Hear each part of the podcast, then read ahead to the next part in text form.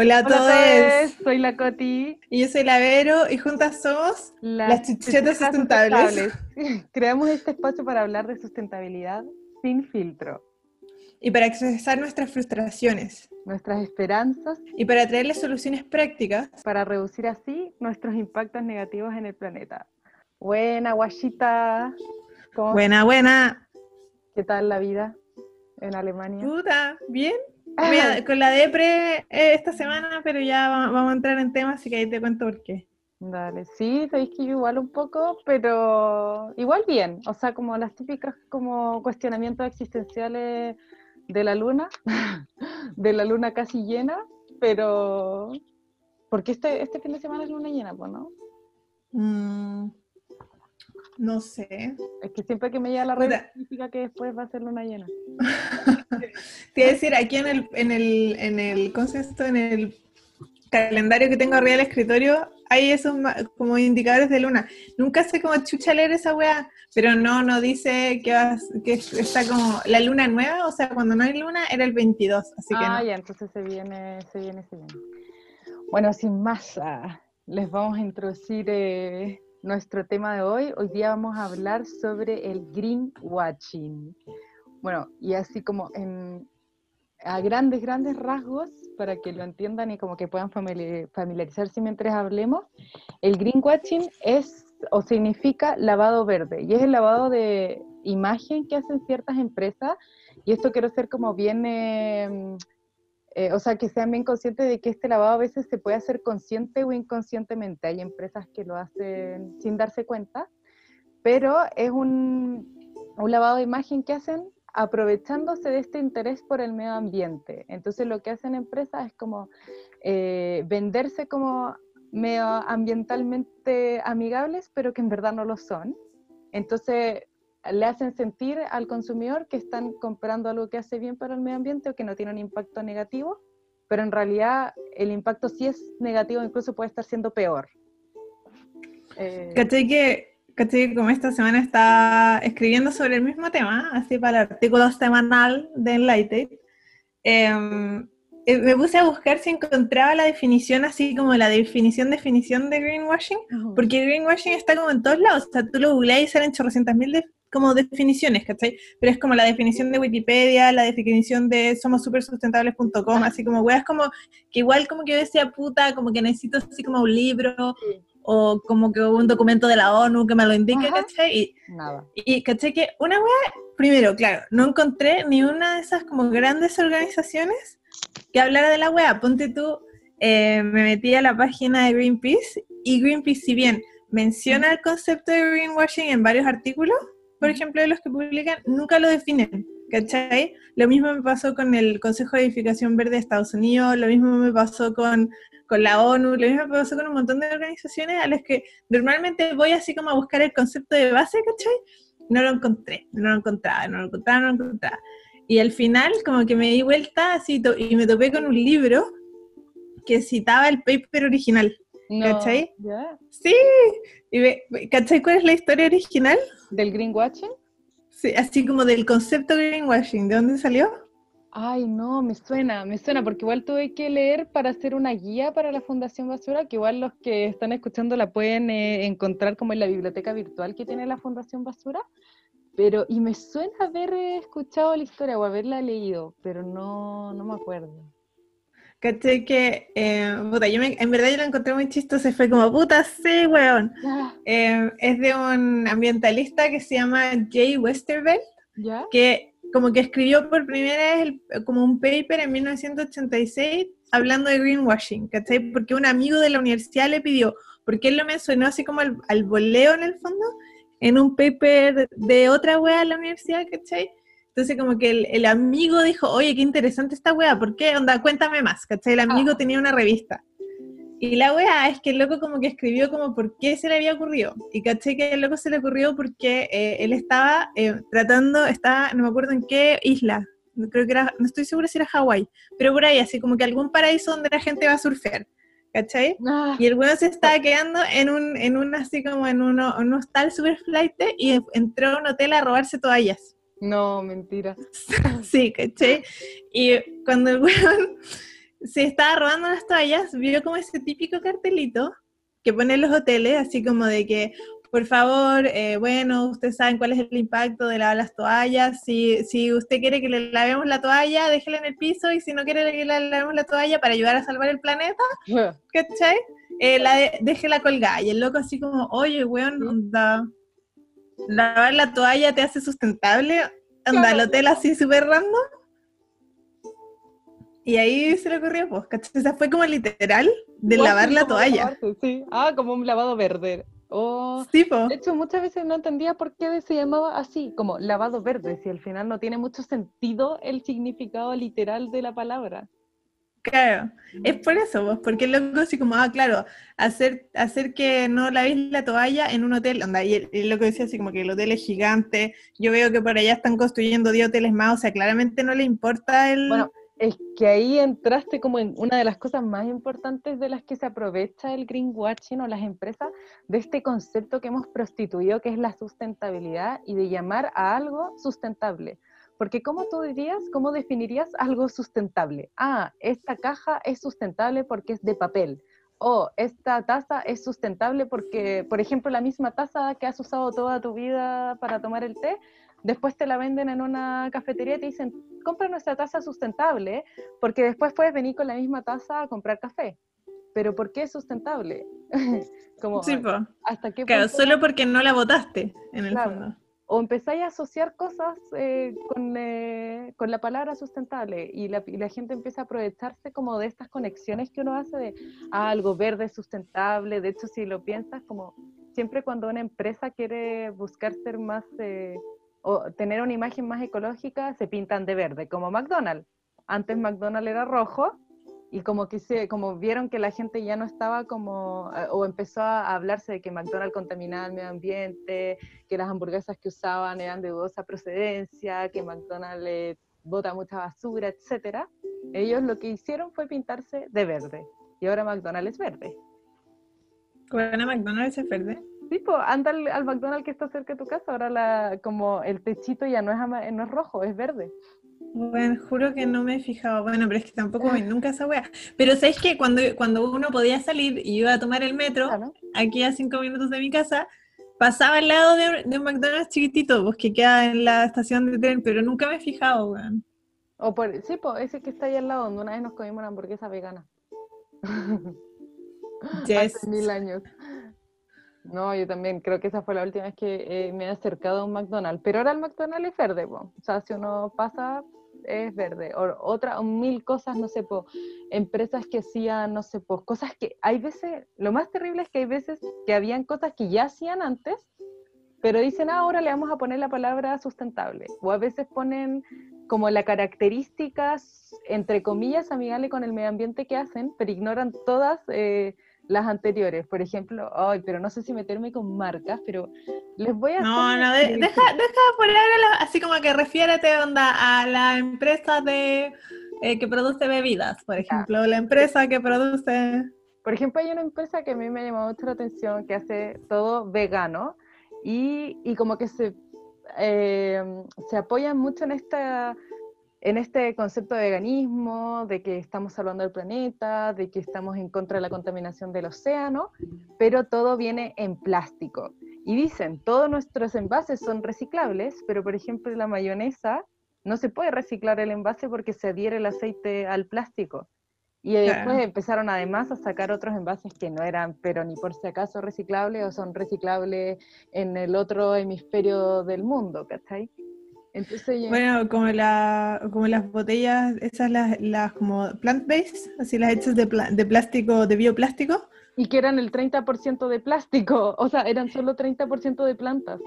Sí, pero además estaba leyendo hoy día que mm, igual si tú tenés un bio, o sea, lo el llamado bioplástico, al menos el de ese estilo, ¿cachai? No es em, así, no es que se vaya a biodegradar, ¿cachai? Igual ya me da como miedo decir biodegradable, porque cada vez que yo que, pienso en mi cabeza biodegradable, pienso en esas bolsas culiadas de supermercado que se hacían microplásticos, pero que no, no se reintegraban a la naturaleza. Entonces, como que para mí ya biodegradable es como una mala palabra. Es que esa es la otra, mira, si podemos hacer un listado de las palabras que más usa el greenwashing, está biodegradable, está eco, está bio, o sea, como bio solo, está el orgánico, el sustentable, el verde.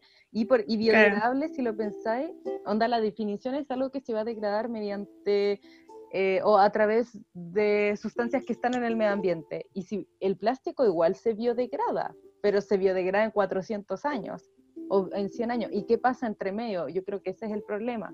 Que la palabra biodegradable es súper eh, limitada porque al final, o natural, al final igual el, todo viene del planeta.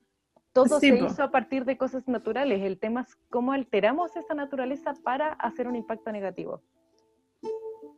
Es cuático. Pero la weá más es que te, deja, te da como esa sensación, a mí por lo menos, de que no, como que no hay ningún lugar al que puedas escapar, ¿cachai? Porque ponte tú, estabas leyendo, por ejemplo, así como que ya hay ciertas em, certificaciones así como, eh, como que, que, ¿cómo? Como más oficiales. Claro, como que dicen, como que indican así como que hay algún cierto, em, como que al menos ese producto cumple con, con ciertas cosas, ¿cachai? el tema es que la, así, hoy en día hay como 400, más de 400, más de 450 certificaciones distintas, ¿cachai? Y esas son como las reconocidas, porque además un montón de productores tienen una tienen certificación interna. Entonces te dicen, pues tú hay una gran conocida marca de café ah. eh, que, tiene, que tiene una certificación interna como que reemplaza al fair trade, ¿cachai? Al comercio justo. Entonces, eh, puta, hace mucho tiempo estaba leyendo sobre esa certificación y lo que hicieron efectivamente fue que iban a las plantaciones, ponían un cartel en las plantaciones de que tenía esa certificación y eso era todo. A la gente no le pagaban más, a la gente no, así no tenía un sueldo justo, a la gente no la trataban mejor, ¿cachai? O sea, como, eh, hacían la misma destrucción en la biodiversidad, pero claro, dentro de sí mismos, porque en el fondo una certificación interna lo que implica es que yo, yo que estoy sentado, si yo soy gerente, estoy sentado con todos los otros gerentes en el boardroom de la empresa y yo le estoy diciendo a otros gerentes qué tan bacanes somos, sin que otra persona esté verificando en nada, ¿cachai? Claro, bueno, es que al final eso pasa con cómo se aprovechan las empresas del greenwashing. Se aprovecharon de que la gente empezaba a buscar cosas que dijeran orgánico, cosas, porque habían certificaciones, la de la Unión Europea, la oficial de la certificación orgánica, que por lo demás es la misma que la ecológica, onda si algo dice ecológico, eh, orgánico o, ay, son tres, o. Bio, ¿no? Es que no, sí, es bio, como el, la abreviación, bio, eco, orgánico es lo mismo, ¿cachai?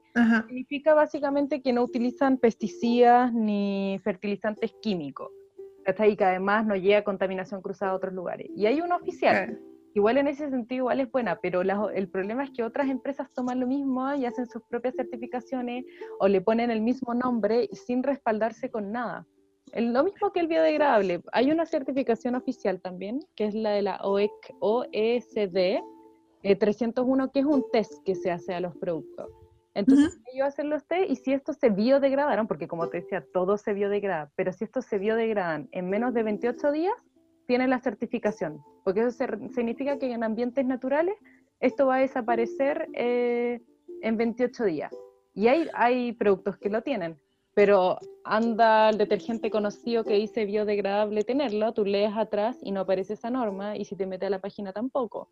Entonces, ¿qué te respalda? ¿Mm? Oye, con esa, con esa algo te iba a preguntar que se me ocurrió hoy día en la mañana cuando se habla como de biodegradable y donde el compostable, porque tú dices, claro, son 28 días. ¿28 días en qué condiciones? ¿Cuáles son las diferencias, ponte tú, entre el compost natural, así, del de casa y el compost industrial? O sea, ¿cuál, ¿qué tiene de distinto ese proceso? Ya, eso es súper importante, de hecho, porque hay muchas cosas, sobre todo los packaging, como los paquetes, cuando te venden, no sé, pues hay un vaso que es súper, eh, o un nuevo tipo de paquete que es de fibra de maíz, que es compostable, pero si tú lo dejas en tu compostera de casa, los bichitos no lo van a descomponer, ¿cachai? Porque o es muy mm. duro, o las moléculas son muy fuertes. En cambio hay cosas, tú, yo ahí uno tiene que ser súper mateo. Yo siempre le recomiendo a mis amigos como si algo dice compostable, pregúntale a la persona que te lo vendió como yo ahora compré un hilo dental compostable y le dije, mira, hay una cosa que me da terror, que es que los bichos se enreden en mi hilo dental. Entonces yo quiero saber si en verdad la puedo poner en la compostera, si la tengo que picar, cortar con tijera, si se va a descomponer. Y me dijo sí, que se descomponía en tres meses, pero igual la voy a cortar, porque me da miedo que se enreden los chanchitos de tierra.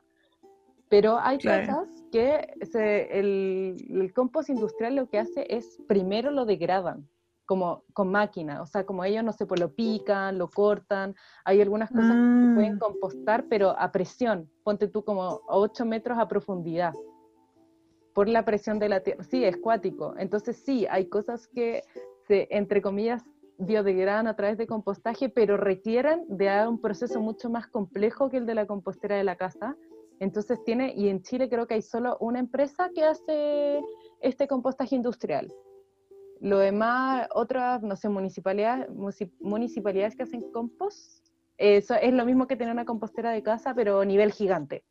Como tienen con una grúa, dan vuelta la tierra y todo. Pero, es... pero ponte tú, ¿hay una diferencia, por ejemplo, si tenéis una vermicompostera, esas que tienen gusanitos, versus la compostera como con nada?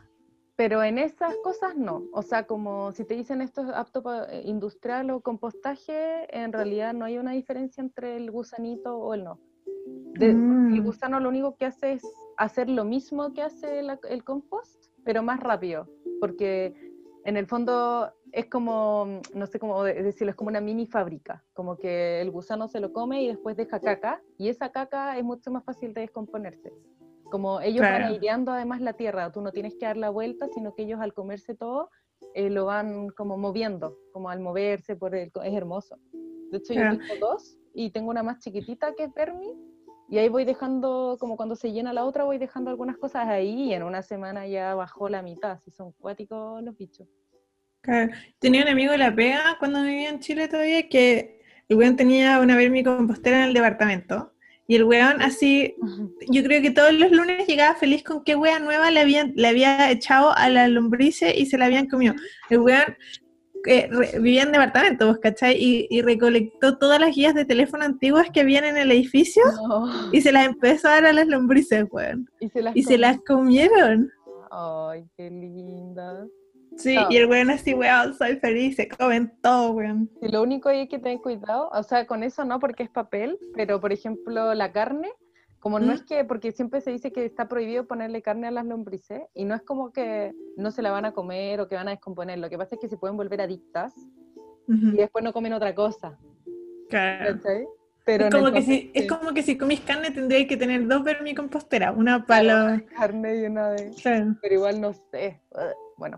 Pero tal vez les da algún síndrome raro, como la vaca loca, no sé. Sí, y el olor que saca como la carne en descomposición ha muerto. Es rancio, es asqueroso, sí. Una nosotros, hace muchos años, sí, nos, íbamos a ir de vacaciones y el Jenny, weón, que estábamos también así, en, como en la weá de desenchufar todo, para que no haya consumo, para, para no gastar electricidad que no se necesita, ¿cachai?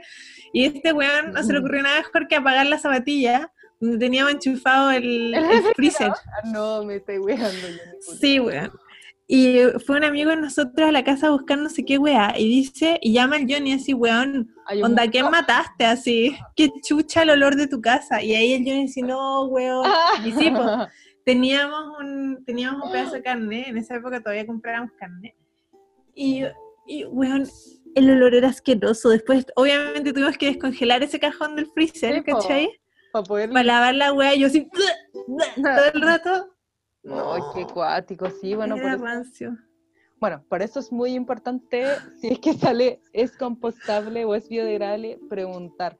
Bueno, la otra vez también me pasó que cuando recién hablaba de greenwashing, justo fui al supermercado y en verdad fui literal solo a sacar fotos, porque me carga ir a comprar al supermercado y dije, ya voy a hacer como el contraste de las guas que pillé en supermercado y las guas que pillé en otras tiendas que en verdad son más amigables con el medio ambiente.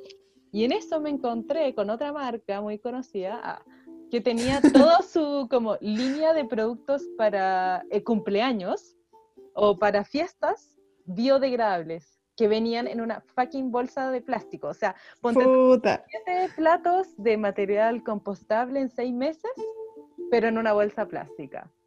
pero súper plástico, así, y todo, y además, bueno, la primera pregunta es como, bueno, todo viene en plástico igual, y solo vendís la cuestión como con tu hojita y como el platito que es compostable. Pero segundo, seguís incentivando este como hecho de tener guas desechables, porque ¿por qué no? Si en verdad queréis ser más sustentable o más que sustentable, en verdad queréis dejar de tener un impacto, ¿por qué no comprar un plato que te vaya a servir para siempre? Puede ser de plástico, por ejemplo, pero puede ser un buen plástico, que es el, el PP, porque ahí también la gente demoniza el plástico, pero si tenéis ya tu set de 20, de, de 20 platos de PP, porque así no se le rompe al cabro chico, y que ese siempre lo vaya a poder lavar y siempre lo vaya a poder reutilizar en todos los cumpleaños de tu cabro chico, después se los heredáis del cabro chico para sus próximos hijos, como que en bola podía estar 100 años con esos platos hasta que algún día como que sí se biodegraden. Pero compráis y seguís incentivando el como del tener desechables. A pesar de que sean compostables algunas cosas, igual la gente no mira para atrás. Como que, cómo se hizo ese plato. Es como la típica de la bolsa, como esa polémica que hubo de, de la bolsa plástica, que cambiamos bolsas plásticas por bolsas de papel, pero resulta que la bolsa de papel usaba cuatro veces más agua y cuatro veces más energía para hacerse. Hay una teto acuática sobre eso, sobre la bolsa, la bolsa de plástico. Porque al final, claro, es el hecho, y también es el hecho de que el, supermercado se hace, ahí hacen greenwashing, porque te dicen, mira, ya no entregamos bolsas plásticas, pero, ah, todo lo demás viene en plástico.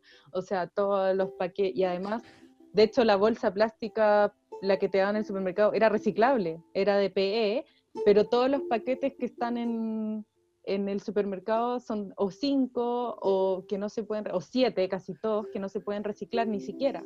Claro, pero igual una cosa es que sea reciclable y otra cosa es que sea posible reciclar en Chile. Claro, ¿cachai? Porque... eso era reciclable en Chile, el PE ah, no recicla. Pero después la bolsa la cambiaron, o sea, primero fue el cambio a la bolsa biodegradable, pues que se hacía muy creo pedacitos de plástico. Pues, ¿cachai? Que para mí ahí el... Sí, ahí para mí el, biodegradable se convirtió en una mala palabra, pues. Claro. ¿cachai? Y bueno, después empezaron a entregar esas bolsas TNT que son peores porque son más encima las hacen con un plástico de súper buena calidad, que es el PP, pero esas como tela, esas em, como bordado que hacen, porque tienen como unas mini, como parecen como... Es como idea, por decirlo de alguna manera. Es súper frágil y eso, ese como bordado que hicieron imposibilita que sea reciclable después. Entonces peor, porque más encima un plástico de mejor calidad que va a durar más tiempo que la otra bolsa, o sea, en 100 años ahora dura 500 años, para decirte que es una bolsa reutilizable, entre comillas. y la wea es que más encima se te olvida, o hay, o hay otras empresas como las que hacen el delivery que te traen cada vez la wea en una bolsa nueva y es como, no. Sí, yo me acuerdo la, la casa de la Pauli tenía todas esas bolsas porque cada vez que iba al supermercado compraba más, pues porque se lo olvidaba. Sí, pues. Claro, igual la bolsa de papel no es terrible porque si tú en verdad la vuelves a usar, por lo menos creo que son unas, desde cinco veces para arriba, eh, ya como que compensáis la huella.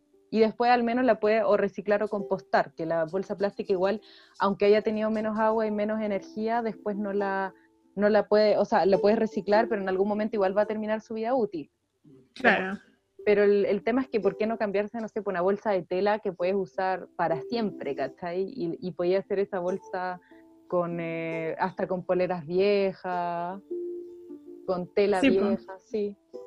Bueno, pues nosotros que empezamos, así que tuvimos, cuando todavía se podía salir, que, teníamos harto de eventos, puta, típico que el evento te traes una bolsita, alguien te regala la bolsita con las cosas, ¿cachai? Que una bolsita de tela. Nosotros te juro que nunca hemos comprado bolsas y tenemos, no sé, la cocina debemos tener 20 bolsas de tela, que esas son nuestras bolsas de súper. Claro.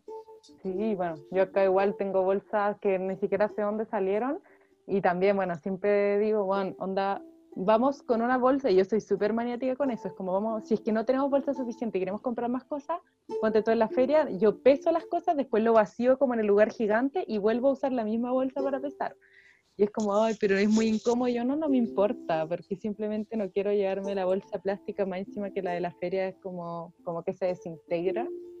Sí, pero más encuentro que uno se acostumbra, como que claro, al principio es incómodo, es como al principio es incómodo andar con la bolsita porque se te olvida, no sé qué, pero después como que es como lavarse los dientes, ya lo internalizaste, es parte de tu rutina, punto. Sí, o los frascos, aunque yo siempre voy con los frascos, pero ponte tú la tía Nana, Eh, ¿Mm? Ella ahora está yendo a comprar a granel y recibe las bolsas de papel, po. Y la mamá le preguntó Claro. como, oye, y, y los frascos, porque puedes ir con tu propio, pero ella le duele la espalda. Y se Sí, entiende, pues si es mucho más pesado, yo lo que hacía era llevar un carrito a La Vega, o bueno, yo iba a La Vega con mi mochila de trekking a comprar, Claro. porque ahí... Bueno, hay, que, hay que aclarar que nuestra tía tiene como 70 Sí, po, y sí. tiene escoliosis seria. po, o sea, como que tiene supremo. ahí un, sí, Sí. un, un atenuante importante. O sea, uno también tiene que entender que hay limitaciones que, bueno, o sea, son reales, ¿cachai? Sí. Pero, pero cuando tu cerebro simplemente es muy ahueonado como para Ah. recordar la pinche bolsa, trae las weas en la mano. No, y además comprar en frasco es lo máximo, como que en verdad tú, tú ibas y pesando las cosas, como que además los frascos se ven preciosos con la comida. Se ven lindos los frascos, sí. Nosotros ahora también hemos hecho la transición, ¿cachai? Que ya casi no tenemos basura. Ay, qué hermoso. Así es heavy, es cuático. Sí, bueno, es muy acá, bacán. si fuéramos solo Beltrán y yo, no generaríamos nada. Pero obviamente Patrick Starr, eh, mi padre es adicto a la- las aguas con gas. Así que ahí Claro. compro sus aguas y las reciclamos, al menos. Al menos está, es adicto a alguna agua reciclable. Claro, igual podría. ¿ah? o sea, Podría- ¿Y no hay, no hay retornable? Mm, no, de, ¿con gas? Sí. No, no hemos visto. Igual hemos visto. Porque antes de- había. hemos Así como de negocio de barrio. Sí, eso te iba a ser de vidrio. El negocio de Sí. barrio típico que hay de vidrio. sí, todavía. de hecho, el papá había mandado a pedir esas máquinas para cortar eh, vidrio y hacer eh, vasos, Buena. pero nunca llegó por el COVID, así que, porque no. Ay, qué lata. Pero me acordé la otra vez una bolsa de mierda de una de estas empresas que hacen delivery que decía, bolsa vegana. Y fue como, weón, ¿cuándo una puta bolsa no ha sido vegana? Sí, pues es como, ¿qué onda? Pues como prefieren nuestras bolsas veganas y ecológicas, pero ah, está prohibido que las devuelvas. Y es como, pero loco, ¿por qué? Y, y de hecho antes entregaban bolsas TNT y como cacharon que no se podían devolver, empezaron a, a dar de papel. Pero y después pusieron ese mensaje como, nuestra bolsa es vegana. Y así. Pero la wea random, la bolsa vegana. Es como. Bueno, No no sé. sé. Bueno, es como la, la receta que te mostré ayer, esa que era como vendían la avena saludable, pero la receta que recomendaban era como tortilla con tocino, huevo, jamón y acompáñalo con carne. Y queso. Era tocino, Queso. huevo, jamón y queso. Y eso todo junto con la, Con la avena. Y después la la, avena la saludable. recomendación final era la raja. Era La recomendación de la final era de la estupenda, sí. torta. Era, para los Sí. que no la han leído, era acompañe, puede acompañar esta tortilla con ensalada o carne. Como tu Es tortilla. como carne con carne. Sí, bueno. On the side of carne. Sí, no, terrible. La risa. Era, Bueno. Sí, me cagué de risa, muy chistoso. Gran, gran post, hay que decirlo. Me reí mucho con eso. No, y ¿sabéis que me da rabia del greenwashing? Que igual como que eh, desilusiona mucho a la gente, porque a, a uno le pasa que en verdad se siente bien cuando estáis comprando como cosas entre comillas más amigables con el medio ambiente, pero después te llegas a enterar porque, no sé, una bloguera como mejor tarde que nunca te dice que la agua se come el hoyo. No, mentira, pero, pero sé que desilusiona a veces como decir como, pucha, he intentado hacer las cosas bien, pero en verdad lo he estado haciendo mal todo este tiempo, ¿cachai? Como- Es que, ¿sabéis que Eso, eso es el tema, o sea, yo encuentro que hay dos temas. Uno es que no nos están diciendo la verdad, ¿cachai? Que es una responsabilidad directa del- de, la, de la gente que produce el producto Claro. o servicio que te están diciendo que es sustentable y que en realidad no lo es. O el 10%, ¿Cachai? Porque- la verdad. Ujú. Claro, porque en el fondo como que yo, yo puta, y también lo estaba escribiendo ahora en el, en el artículo, o sea, no he conocido a nadie que te diga, en verdad, quiero destruir mi planeta y intoxicar a mi familia. Claro. Ay, ¿Cachai? Entonces, en el fondo, claro, tomamos la mejor decisión posible con la, con la información que información. tenemos. Entonces, si, claro, te están diciendo algo que no es verdad, es imposible que no tome la, la decisión correcta. Así como que yo estaba así ya en la depresión máxima, porque es como, ¿cómo? eh, así, ¿cómo te escapáis del problema, cachai? La otra vez hablaba igual con una amiga que hace cuentacuentos de que al final es brígido esto que el humano se basa mucho en historias más que en ciencia, porque al final lo científico nunca es 100% seguro, siempre es el 99, 95% de confianza, ¿cachai? Pero todos los casos son aislados, entonces al final el marketing en ese sentido como cumple el otro rol que es de meterte historias, ¿cachai? De cómo eh, algo puede ser bueno para ti, pero no se basan en ningún sustento. O sea, que el perfume te vaya a ser más sexy, siempre lo voy a repetir, no está basado en ningún sustento. O que, mm, no sé, incluso los champús, porque los champús siempre te dicen, o, en la pasta de dientes, recomendada por el dentista Juanito. Weón, ¿quién chucha es el dentista Juanito? Como no me interesa pero en la de resulta que está contaminando el medio ambiente con microplásticos, Juan tiene más flúor del que debería tener, te daña el esmalte. Caché que yo desde que me cambié a esta pasta natural, que mucha gente me dijo como, bueno, onda, te van a salir más caries, o el flúor, eh, tu esmalte se va a dañar. Onda, yo siento que mis dientes son sedosos, como súper suave, eh, como... Igual ponte tú, hay pastas naturales así, las del frasquito con flúor, ¿cachai? Ponte tú, yo que tengo súper malos dientes, me da miedo hacer la transición por eso mismo. Y la otra vez en nuestra tienda granel del barrio encontramos una que tiene flúor, ¿cachai? Sí. Y de hecho como que la, la, dueña de la tienda nos contaba que ella tenía miedo como de traerla con flúor, porque claro, hay mucha gente que tiene como cierto respecto, eh, respeto al flúor por, lo, por el impacto como que genera en los cursos de agua. ¿Cachai? Como después de que ya lo, escupiste en el fondo. claro, en Chile el agua tiene flúor, tiene casi suficiente. pero también otro caso es que las caries también por lo general eh, te salen por lavarte, uno, mal los dientes, como por no usar hilo dental o no lavarte hasta atrás, y otro si comís demasiado, como exceso de azúcar. Como, como los caros chicos, como si no comís dulce, caramelo y te laváis de verdad como hasta atrás, lo más probable es que no, que no te salgan caries. Y también un tema genético. Hay gente que por genética tiene más tendencia a tener eh, caries. Sí, pues no, vamos a tener que empezar a, entregar como un, anexo visual de, de chuchitos sustentables, porque yo a levantar la mano y es como, ah, bueno, bueno, aquí no, no nos ven, ¿cachai? Pero claro, yo tengo varias patologías que así llevan a que yo tengo muy malos dientes, al punto que en algún minuto algún un dentista que tuve em, que conocía mis dientes y los dientes de mi marido nos dijo, por favor, nunca se reproduzcan. No. sí. Y no sé si como, mm, perdón. Pero igual eso es súper interesante porque al final es un caso y como que toda la gente tiene su... Como sería bacán que alguien en verdad viera tu caso a caso en vez de que te vendieran como las cosas en masa. Porque en verdad la gente es distinta y, y necesitáis cosas tan distintas como, no sé, el tema del champú, como igual al principio te venden que todos necesitamos un champú específico y acondicionador y quizás una crema hidratante y que mientras casi que mientras más productos uses mejor, ¿cachai? Como una vez que estudiaba química y farmacia me decía como, no, tú tienes que empezar a cuidar tu piel desde ahora usando estas cremas porque si no después te van a salir arrugas y en verdad mi piel no es de arruga. Y veía a mi, al papá que no tiene casi arrugas, tiene 60 años, y yo no necesito... Mi papá tiene como 67, loco. ¿Verdad, po? O sea, tiene, claro, 40 años más que yo, exactos, así que tiene 66. Claro. Y, y, es brigioso, porque yo antes contaminaba por usar cosas que ni siquiera eran necesarias, onda yo no uso bálsamo. Y entonces antes, aparte de usar, bueno, ahora ya uso solo champú en barra, pero aparte de usar ante el champú artificial, usaba el bálsamo, que al final lo que hacían era dañar mi pelo más o hacerlo dependiente, cada vez más dependiente de productos. Pero también te venden como el champú natural, anda esas marcas naturales que, que también... El, mm. el otro día vi un meme muy chistoso que decía, las mujeres se compran el champú que las insulta. Era como oh, para el pelo graso.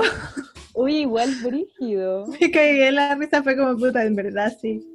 Bueno, ni hablar de casi todos los pues productos que nos compramos para... Bueno, sí, pues, volvemos casi que al tema de la ropa, como al tema anterior, que al final nos compramos cosas para convencer a una entidad ficticia. sé que una vez fui así que necesitaba comprarme algún, alguna cosa de maquillaje, me, me fui a comprar.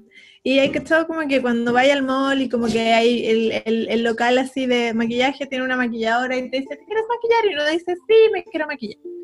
Y me estaba maquillando y la mina me dice, mira, te voy a poner esta crema que es súper buena para corregir esta rosácea que tú tienes acá.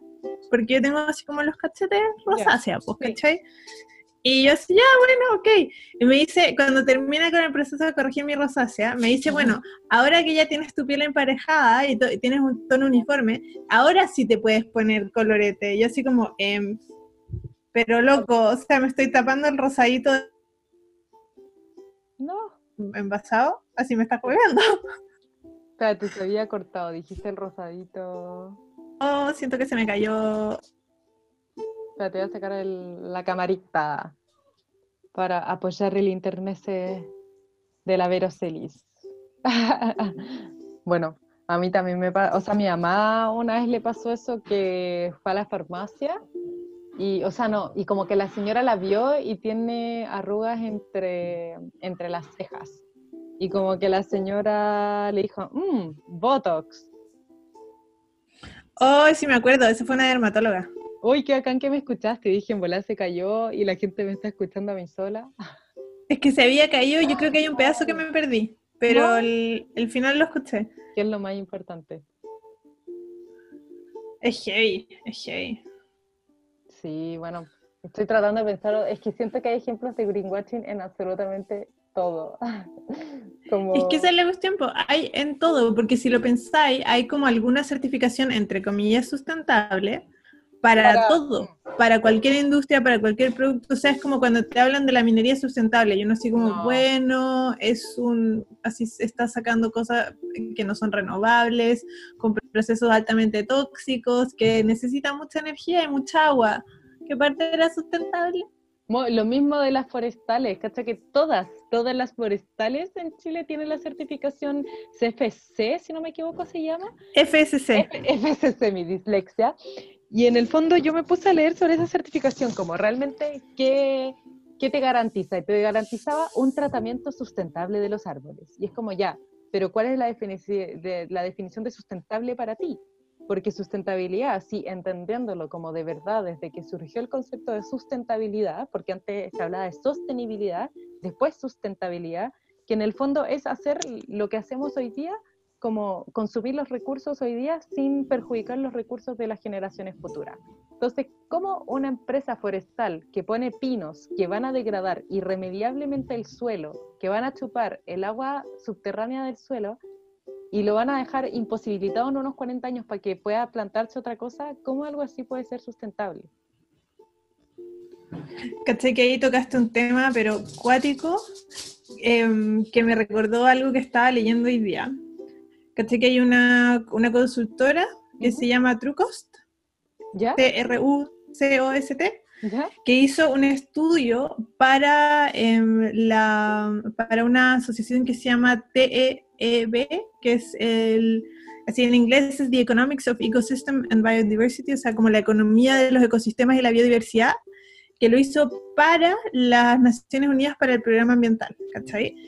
Y ese documento que se llama, espérame que no encuentro el nombre, em, se llama, ay, pucha, lo tenía justo acá. Espérame, dos segundos, dos segundos.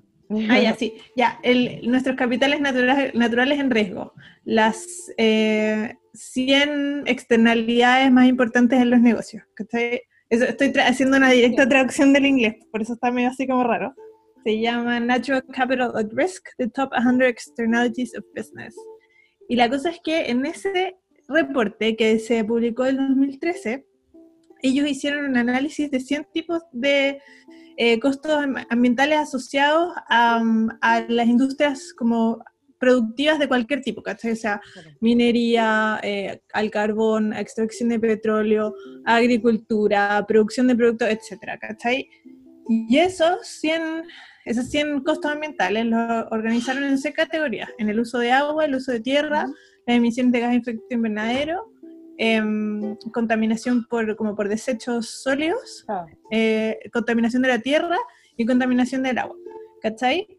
Y, o sea, es un reporte relativamente largo, pero como que a lo, a lo que quiero ir es a la conclusión.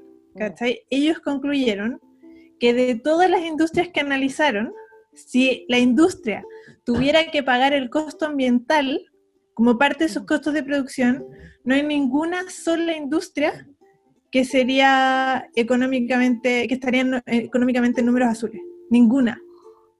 ¿cachai? O sea, eso quiere decir en el fondo que todas las industrias que hoy están ganando plata, todas, sin excepción, ¿cachai? eso es lo que este estudio prueba, ¿cachai? Obvio que hay industrias que son mejores que otras, ¿cachai? Eh, que tienen menos costos, que, que, tienen formas que son como mucho más fáciles de resolver sus problemas, pero en el fondo, todas las industrias que hoy están generando plata, están haciéndolo a costo del futuro, ¿cachai? Está, estamos en el fondo como vendiendo un sistema económico hipotecado, ¿cachai? Por, como lo del overshoot day, el día de sobregiro. Claro, exacto. Claro, que al final estamos usando más, y es impresionante porque usamos más recursos como de los que la Tierra puede regenerar, pero por otro lado, ponte tú la comida, un tercio se pierde. Entonces es como, estamos usando más de lo que la Tierra puede regenerar, pero para hacer cosas que al final igual se pierden. Y claro. obviamente ahí se habla de la comida, pero hay un millón de cosas que se pierden, o sea, de ropa, hay un montón de ropa que se pierde porque pasó de temporada y nadie la compró, eh, productos de tecnología que quedaron obsoletos y nadie los compró. O sea, en todo nosotros estamos produciendo más de lo que necesitamos y más encima hay gente que vive en la miseria. Entonces, Y más encima, en el fondo, como externalizamos todos los costos ambientales y sociales, esas empresas están ganando plata que no deberían estar ganando. O sea, es una locura. y el greenwashing por ese lado, como que casi que nos hace sentirnos menos mal al seguir consumiendo lo mismo, porque decimos como ya, bueno, sigo consumiendo lo mismo, pero por último compro una lavadora más sustentable, que ocupe menos, entre comillas, agua, ¿cachai? O, sigo usando la misma ropa, la misma cantidad, pero compro la misma cantidad, pero en, en ropa ecológica, o así. Como que siento que tampoco incentiva como el, el cuestionarse y el decir ya, quiero cambiar mi estilo de vida, como quiero tener, quiero vivir en un, de una manera que no vaya a afectar al planeta. Sí, es que aparte yo creo que el, que el greenwashing en el fondo es fundamental para que esas industrias, así como para, que, la, que la dinámica que tenemos, que en el fondo revela o desnuda este, este informe, se pueda dar, ¿cachai? Porque si nosotros supiéramos realmente esos costos, si nosotros, como te decía antes, o sea, yo no conozco a nadie que diga así, bueno, yo quiero matar mi planeta y, e intoxicar a mi gente, o sea, loco, ¿veis mi perro? Sí, ese perro, bueno, sí, weón, quiero que se muera nadie dice esa weá, pues, ¿cachai? Nadie piensa esa weá, ¿cachai? Entonces, obviamente, si nosotros supiéramos, si estas empresas no te estuvieran diciendo cosas que no son, ¿cachai? Entonces, no estaríamos en esta situación en el fondo. Claro, o sea, y ahí habláis como de todos, pero yo creo que son más que todos los consumidores, porque yo creo que es las empresas, la gente que llegó ahí arriba tiene una inteligencia, o sea, o tiene, yo creo que es capaz de darse cuenta de lo que está haciendo, pero gana, se lleva tanta plata al bolsillo que al final es como lo, lo tradición post de los colorantes, como que la industria alimentaria no se va a preocupar de tener eh, a la gente sana mientras venda, o sea, te van a vender igual y te van a vender los colorantes tóxicos igual, te van a vender embutidos igual, te van a vender procesados igual, porque la gente los compra. Es como ponte tú lo que hablaba con los productos cosméticos y las cosas de la piel. La otra vez estaba eh, leyendo un reporte en el cual como que, claro, decían que para empezar, no todos los cosméticos que nos ponemos en la piel se sabe qué producen. No, no todos se sabe que son seguros. Pero además de eso, casi ninguno ha sido eh, testeado como eh, cuando lo superpones, ¿cachai? O sea, ¿a qué es lo que voy? Ponte tú, te lavaste la cara con un gel así especial para sacarte la mugre de la cara, ¿cachai? Y después te pusiste encima una astringente y encima una crema. Tal vez esos tres productos en sí mismos no eran dañinos para tu piel, pero cuando combinaste los tres uno sobre el otro, sí, podrían serlo, ¿cachai? Y ese, ese análisis no se está haciendo, ese análisis no se hace. Claro, bueno, es que también por algo testean en animales, po porque como no saben, porque como que le ponen tantas cosas químicas que no tienen idea de lo que te van a producir, porque si hicieran cosas naturales, que lo que, lo que yo pienso, al final las cosméticas más eh, veganas, entre comillas, o que menos testean, son más naturales y usan menos cosas. Y al final las otras como que te tienen que poner muchas cosas que por un lado te hacen dependiente, pero que al mismo tiempo no te tienen que matar. Entonces por eso al final tienen que recurrir a, a experimentar. Claro, pero igual no sabemos qué es lo que pasa cuando, cuando superpones productos, ¿cachai? O si superpones productos, ponte tú que son de otras líneas, de otras marcas, por ejemplo. No sé si estáis usando el, el gel limpiador de la marca A y, el, y, el, y la crema hidratante de la marca B, la marca A con la marca B nunca testearon juntas, ¿cachai? Por ende, en e, esa superposición de productos no tenemos idea de lo que pasa en la piel. No tenemos idea de lo que pasa cuando te lavaste la cara después y, que, y eso se va a, a los afluentes. Oh, qué cuático, nunca había pensado en eso. no, te estoy dando la depresión. Es que esta semana he estado con la depresión. Ay, verdad, tú me has dicho que estabas media depre, ¿por qué era eso? Es que caché que la semana pasada vi un documental que se llama The Planet of the Humans, ¿cachai? Que esencialmente es sobre greenwashing al final, ¿cachai? Em, como que lo aborda desde la perspectiva de las energías renovables, que claro, que todos como que decimos, todos como que entendemos que, que, esa es como la solución a nuestros problemas de matriz energética y todo. Y bueno, como que este documental va en el fondo como derribando ciertos mitos y conectando como ciertas colaboraciones que, que yo nunca antes había visto, ¿cachai? Entre, entre ciertas organizaciones que son como ambientales y que tú decís como, bueno, de verdad ya no tengo dónde escapar, ¿cachai? Y, y hay una escena, mm, así, que yo, bueno, lloraba moco tendido, ¿cachai? Que primero veis como árboles, así como que se ve una, una, una jungla hermosa, ¿cachai? Y después veis como empiezan a cortarla, y después hay, hay un solo árbol, y a ese árbol se está subiendo un orangután, y el orangután se le quiebra una rama, entonces como que salta el último minuto a la otra, y después como que veis el mismo orangután así como arrastrándose en el barro y como que lo sacan así unas personas, yo así como, bueno, yo lloraba así ya que en verdad en verdad me quiero, así ya no, ya, ya me quiero ir de, no sé, me quiero ir a una cueva. Y todo por solamente querer consumir un aceite de palma, porque ya hay gente que dice, ya, no puedo dejar la carne. Pero no es solo eso, la gente simplemente, hay gente que está muy cómoda y no quiere cambiar o no sabe cómo simplemente cambiar sus hábitos, porque al final no es solo la carne, es, es muchas cosas.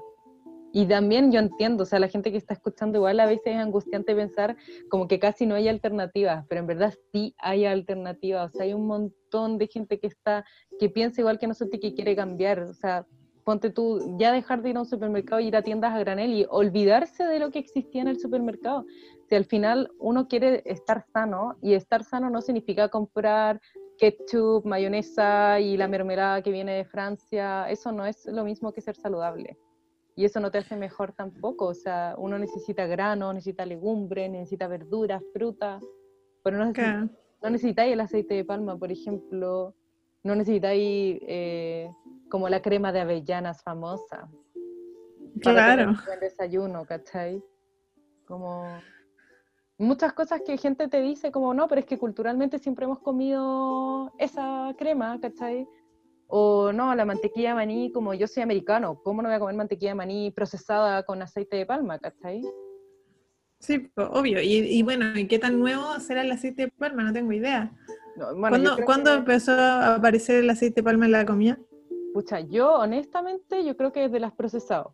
Y eso es como desde los años 30 por ahí, que empezaron como a hacer el boom de las papas fritas, de las en verdad todo viene, si lo, es de, ahora me acordé de la Revolución Verde, que la Revolución Verde fue justo eh, en, en, la guerra mundial, cuando se venía la Segunda Guerra Mundial, que se preveía mucha hambre como mundial, ¿cachai? Que en verdad iba a quedar la cagada y no iba a haber comida.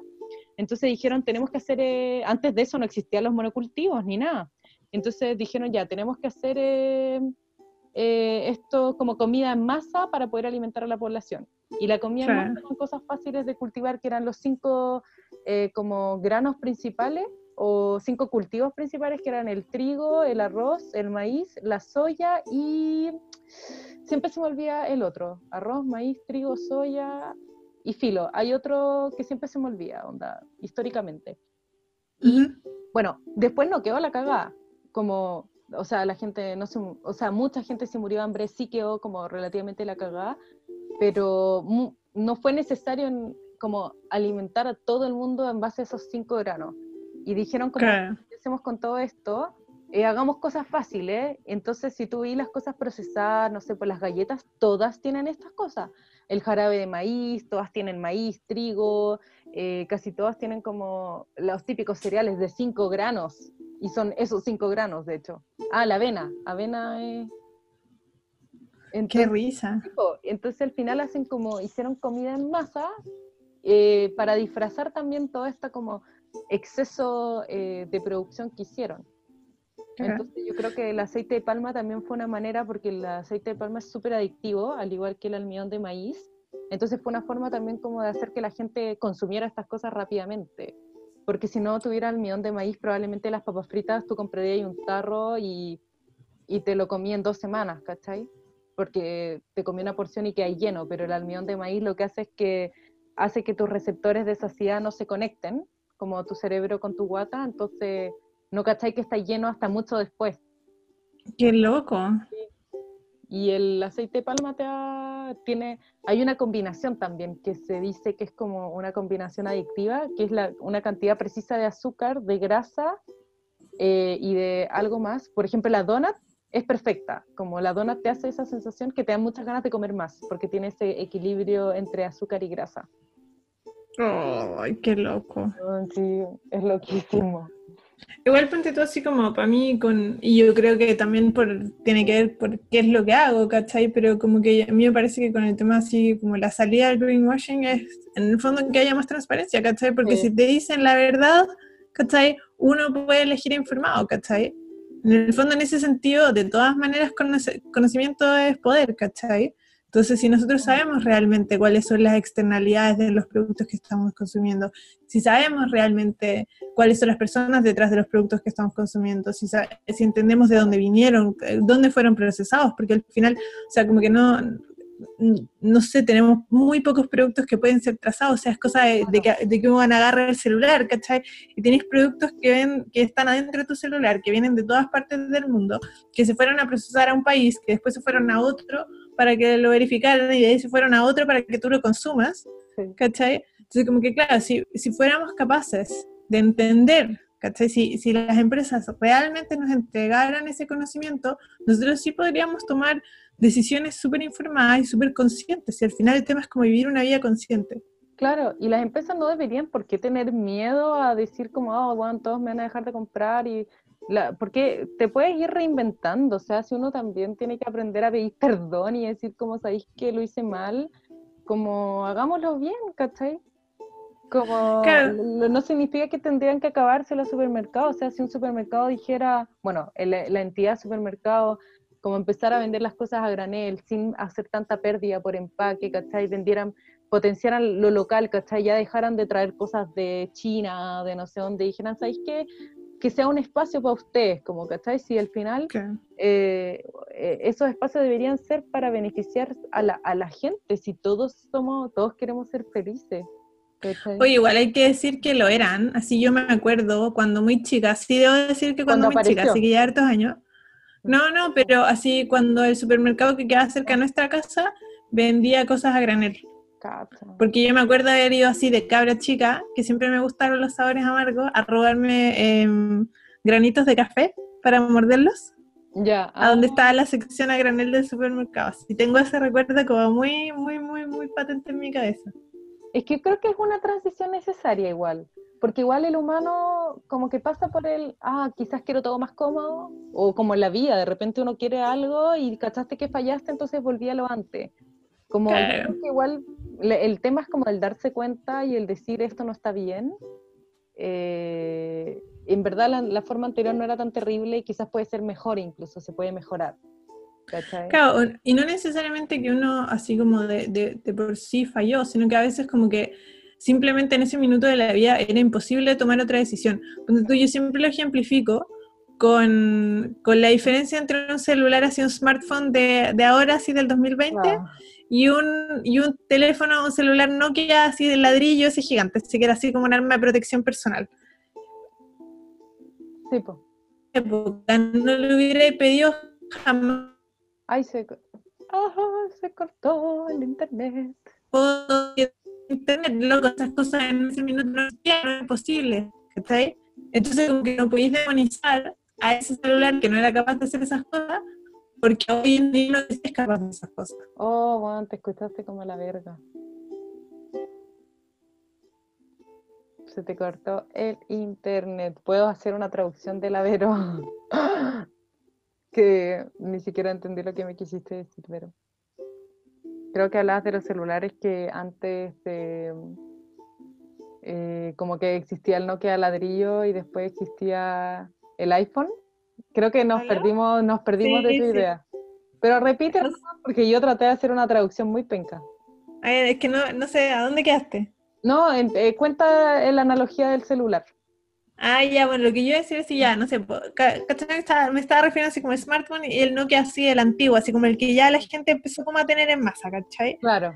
Porque a ese Nokia uno jamás le hubiera pedido que te conecte a Google, ¿cachai? Que, que, te, que, te conecte, que te saque fotos y que te muestre videos, ¿cachai? Porque en esa época esas cosas no existían, ¿cachai? Pero eso no es que haya, haya sido que ese celular era un mal celular en su minuto, que era un mal producto, era lo mejor que en ese minuto conocíamos, ¿cachai? Como sociedad. Entonces, en el fondo, como que a lo que yo voy, como con el tema de, la analogía del celular, ¿cachai? Es como, claro, tal vez el tema es ser lo más consciente posible hoy, mm. ¿cachai? Con el conocimiento que tengo hoy. Y cada día tratar de ser un poco más consciente, con más conocimiento, más informado. Y así, en el fondo, vamos haciendo esa transición a tener como la mejor solución posible, ¿cachai? Sí, en ese sentido yo creo que igual como sociedad somos un poco a gran escala como una persona más grande, como que igual en, era, en ese momento éramos casi como sociedad, como un niño chico, como humanos. Entonces, como obviamente como nos empezaron a llegar muchos estímulos, ese boom de la tecnología, como uno nunca hacía esperar que iba a hacer daño, ¿cachai? Como la revolución industrial, como que la gente pensaba como, ah, igual bacán, como podemos trabajar en otras cosas, pero en verdad no veíamos... Eh, el impacto, y es como cuando uno es chico también, como que al principio queréis muchos juguetes, qué sé yo, pero después uno empieza a madurar y yo creo que como sociedad igual uno puede madurar y darse cuenta que, que sí es bacán eh, trabajar uno, como uno hacer las cosas, o que todo sea más lento, porque antes queríamos todo rápido, como en verdad sí es necesaria las cosas lentas. Pero más también creo que depende mucho de, cómo hemos sido criados. el, año pasado estaba conversando con un, con un señor que es un activista ambiental, hoy no me acuerdo de qué país africano. Em, honestamente no me acuerdo de qué país. Em, así que no quiero mentir. Pero él me contaba que cuando como que habían empezado a llegar como la, la gente como haciendo como misiones de paz, ¿cachai? De su país y misiones eh, humanitarias, habían traído varios conceptos que ellos no tenían, como por ejemplo la Navidad y también, y lo que más me llamó la atención oh, era que habían traído el concepto del regalo de cumpleaños. No. ¿Cachai? Sí, ellos no celebraban los cumpleaños, tenían otras celebraciones, ¿cachai? Y sus celebraciones no eran con regalos materiales, eran otro tipo de cosas. Era, por ejemplo, comida así como, como una comida familiar, ¿cachai? Como pasar tiempo juntos, eh, se regalaban canciones también, así canciones que las familias componían, ¿cachai? Como que eso era parte de su tradición. Y en el fondo él me contaba que él en su vida, y él habrá tenido, no sé, 45 años, o sea, tampoco era una persona, no, no era un anciano, ¿cachai? Él en su vida ha visto cómo los niños han pasado de esperar canciones para, para celebrar las fechas importantes, ¿cachai? A que ahora tienen que celebrar cumpleaños y que los cumpleaños son con regalos y que los regalos son juguetes o son cosas que en el fondo como que están así en, en, en, las culturas más gringas, por decirlo de alguna manera, que no tienen también, que no tienen nada que ver con la realidad local ni con lo que esa cultura tenía en un periodo de, hablemos, 45 años, ¿cachai? Brigio, me recordaste también lo de la Navidad del viejo pascuero de Coca-Cola, oh, hablé de una marca, de la bebida famosa. o, de la paz, o de la Pascua en sí, los conejitos de Pascua lo trajeron los europeos, antes en Chile la gente no existía esa tradición, de hecho tiene mucho más sentido en Europa porque la resurrección era, viene del dios Dionisio de Grecia, ¿cachai? De que él moría cada eh, verano, no, o sea, cada invierno él moría, entonces todo moría con él porque era un dios muy amado, pero como lo amaban tanto, eh, ese amor hacía que resucitara en primavera y todo renacía y todo florecía y todo se reproducía, ¿cachai? Que el conejo es el símbolo de la reproducción. Entonces en Europa eso tenía sentido, pero en el hemisferio donde lo celebramos acá, que es cuando empieza el otoño, cuando todo se empieza a morir, en realidad no tiene ningún sentido, solo lo hacemos por inercia y porque era una tradición y, porque hay que hacerlo, ¿cachai? O sea, ¿cómo no vaya a comprar huevitos? ¿Cómo no le vaya a esconder los huevitos a tus hijos, ¿cachai? Claro. Y en el fondo como que tampoco es como demonizar las tradiciones, o sea, yo creo que tenemos que revalorizar las tradiciones. Lo que pasa es que hay tradiciones que son mejores que otras.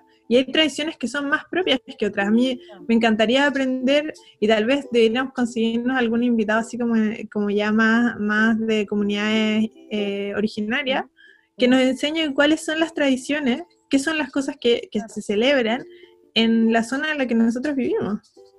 Sería muy interesante. Claro, no Sería se trata de dejar de hacer todo, no se trata de ya no maquillarse o ya no comprar ropa, es hacerlo mejor o hacerlo consciente eh, sin tratar de generar un impacto negativo. Pues yo creo que se puede, yo ahora no sé, pues, encontré una chica que hace ropa vintage, obviamente cuando le compré a ella vaya a ser un impacto positivo porque la estás ayudando a ella, estás recuperando ropa, estás recuperando telas. Entonces, como hay formas como de hacer las cosas distintas, o sea, hacer las mismas cosas, pero hacerlas de mejor manera, ¿cachai? Claro. Y greenwashing, así como la recomendación que yo tengo siempre, era como cuando tú vayas a comprar algo, como que si encontráis esas típicas palabras que son verde, eco, biodegradable, buscar que tengan una certificación. Y si no, y la certificación siempre puede estar en la misma como producto o en, o en la página web. Y si tú en verdad no encuentras nada que te haga sentido, como que yo no lo compraría nomás. Y buscar que esa certificación la entregue a alguien más, que no la entregue la empresa misma, porque claro, ahí volvemos al tema del café, La, marca reconocida de café que se certifica a sí misma y que todo entre sus gerentes dicen, weón, pero si somos bacanes, somos los mejores. Oh. Entonces esa weá no vale nada. es como certificación muchas que se ponen soy basura cero, pero igual, ¿qué significa basura cero para ellos? Porque si te entregan algo eh, en un frasco plástico que viene en una etiqueta, como que igual la etiqueta no se puede reciclar, o el frasco, claro, lo puedes reutilizar, pero ¿qué pasa si la persona no lo reutiliza? Como entender también qué es lo que la empresa te está diciendo cuando ella entiende que es basura cero. Como que tener un comunicado. Caché que ese, tema es como súper importante, como la, como la responsabilización que hacen las marcas de, lo que hacemos las personas. En el fondo, estaba leyendo que hay, una marca eh, que produce como productos de limpieza, no la voy a nombrar, pero dice que eh, el 70%, o sea, esa marca declara públicamente que el 70% de sus emisiones de gas eh, efecto invernadero dependen de qué productos eligen los consumidores y de si los consumidores la, los desechan de manera sostenible o no. Y es como, loco, o sea, primero infórmame bien ah. de qué es lo que me estás vendiendo para que yo efectivamente pueda hacer una buena elección. Y, o sea, la responsabilidad en el fondo como que no es mía si tú me estás entregando una mala, una mala, em, una mala información. Si tú me estás diciendo que, que todos tus productos son sustentables, pero después por debajo decís que el 70% de los gases de efecto invernadero dependen de que yo no elegí el mejor producto, como... Entonces no me vendas el producto malo. Bueno, y otro ejemplazo del greenwashing es el ecoladrillo, que yo estoy convencida de que una empresa contaminante inventó el concepto, porque es porque lo terrible es como que al final le dejan al consumidor la pega, ¿cachai? Como, oh, yo genero plásticos no reciclables, pero hagamos una campaña bonita para que la gente se sienta bacana haciendo coladrillos con plásticos no reciclables, ¿cachai? Entonces, ahí también como que siento que la empresa muchas se limpian la mano. Yo encuentro que el ecoladrillo sería una buena alternativa si es que las empresas dijeran, ¿saben que ya no vamos a producir más plásticos no reciclables? En nuestra vida, como que ya se prohíbe el plástico 7, el 3, los que no se pueden reciclar, ¿cachai? Eh, pero eh, hay un montón de plástico que quedó en el océano, en el bosque, entonces hagamos una campaña y todo lo que encontremos que no es reciclable lo metemos en ecoladrillos, ¿cachai? Pero es como una solución a una solución parche, porque más encima estáis usando botellas que sí son reciclables. Eh, en Chile, de hecho, muchas, como todavía no cambiamos nuestro hábito, se, export, se importa eh, botellas PET, porque las cajitas de fruta las hacen a partir de esa, como las frutas... Así como de las recicladas, ¿o cómo? Sí, como con ese material, botellas ah. PET. Entonces al final, como seguimos comprando por un lado plástico, pero por otro no reciclamos tampoco el PET, porque hacemos ecoladrillo, eh, hay como un desbalance. y además que el ecoladrillo después no lo podéis reciclar, eh, como cuando se termina la vida útil del ecoladrillo, porque le mezclaron tantos cosas, además que igual él se mezcla con un parte de estructura, como con un pegamento para que se peguen los ecoladrillos, y tampoco es como, oh, pongo la botella y quedó ahí fijada. Eso ya no se puede reciclar la botella, entonces como, pero loco. Pero la gente te metieron la idea de que que vaya a la basura también es malo.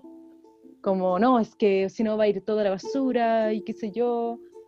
Pero es que igual debiéramos partir de la base que la basura es un problema de diseño. Pues que haya pues. basura es que hay un problema de diseño. No debiera haber habido basura, jamás. o sea, ningún otro ser en la existencia crea, o sea, crea algo que no se va a descomponer, ¿cachai? Claro, algo que no va después a realimentar a la naturaleza para que siga viviendo. Eso, eso es heavy. Oye, ya estamos pasándonos la hora. Sí. Pero es un tema muy interesante que da mucho, mucho que, hablar y, y, que reflexionar. Yo creo que casi que podríamos hacer la parte 2 de Greenwatching, como que no... De más que sí. De más que sí. Sería bacán como que, que nos mandaran preguntas, así como para pa, seguir como enganchando como en el tema... Eh, sí, o hacer un live sobre Greenwatching, porque es un tema que al final, de hecho yo creo que el Greenwatching está en todo como no es solo eh, algo de moda, sino que se ha usado, se usó en el cigarro, se ha usado en la carne, se ha usado eh, en muchas cosas, eh, se, usa. Sí, pues. No, es algo nuevo. Ya, oye, vamos cerrando. ha sido un agrado, como siempre. Yo creo que aprendemos infinito cuando nos ponemos a investigar para cada podcast, así que eso también se agradece. Sí, así que de hecho si tienen sugerencias de los siguientes temas que quieran escuchar, nos los pueden hacer llegar por Instagram, por donde sea. Creo que en Spotify se pueden mandar mensajes. ¿Cómo en Spotify? Sí, creo que ¿no? Como... No sé, no tengo idea. Pero en Instagram sí, o a nosotros nos pueden encontrar en Twitter también. Sí, Buscan el Light y estamos en Twitter también. Ah, bueno, nos vamos a dejar ahí quizá el Instagram abajito. Eh, Eso. Sí te está escuchando, Free. Sí, sí, yo también te escucho mal, como, como de robot. Eh, no, eso, pues los dejamos muy invitados a escuchar eh, nuestro próximo podcast y que, bueno, y la invitación a investigar sobre esto, eh, a informarse, a entender también que no es nuestra culpa, como, en, obviamente el tema de la culpa es súper ambigua, como nosotros, como dice Lavero, no compramos las cosas porque queremos destruir el planeta, sino porque nacimos acá y hemos nacido en una sociedad que no hay transparencia, entonces nuestra tarea es como buscar esto, luchar eh, por un mundo más transparente. Y, por mientras estamos nosotras que les vamos, que tratamos de compartirle la información lo más transparente posible.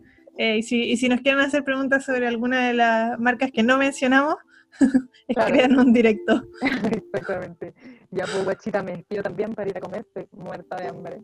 Yes, un abrazo. Un abrazo a todos. Chao, chao. Chao.